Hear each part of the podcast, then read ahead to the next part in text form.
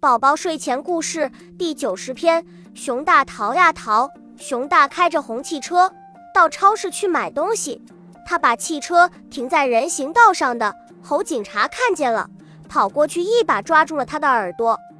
哇，耳朵揪得好疼呀！你要把我抓到哪里？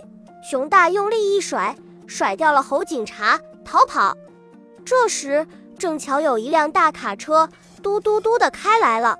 熊大呼的一下跳上了车，这辆大卡车上呀，装的全是弹簧床垫。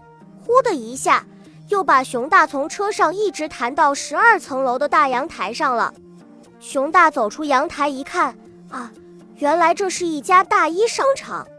熊大马上把一件连帽大衣披在身上，嘿嘿，这下熊大看上去真像个阔太太呢。熊大一摇一摆地走十一楼的餐厅里，他在一张餐桌前坐下来。白鹅小姐马上端来香喷喷的饭菜。熊大一看，啊呜啊呜的大吃起来。吃完了饭，白鹅小姐请他付钱。熊大摇摇头，摆摆手，拔腿就逃。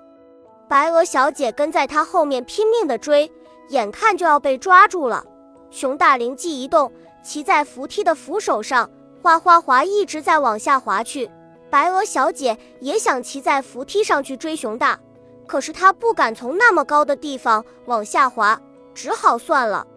熊大在扶梯上转了十个圈子，哐啷一声滑到了底楼，一下子冲出了玻璃大门。大门警卫鳄鱼先生立刻去抓熊大，熊大从地上一咕噜爬起来就逃。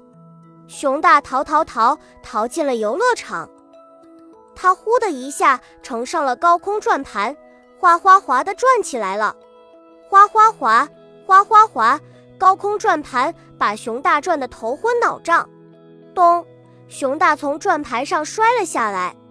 嘿，我等你好久了，这次看你再往哪儿逃。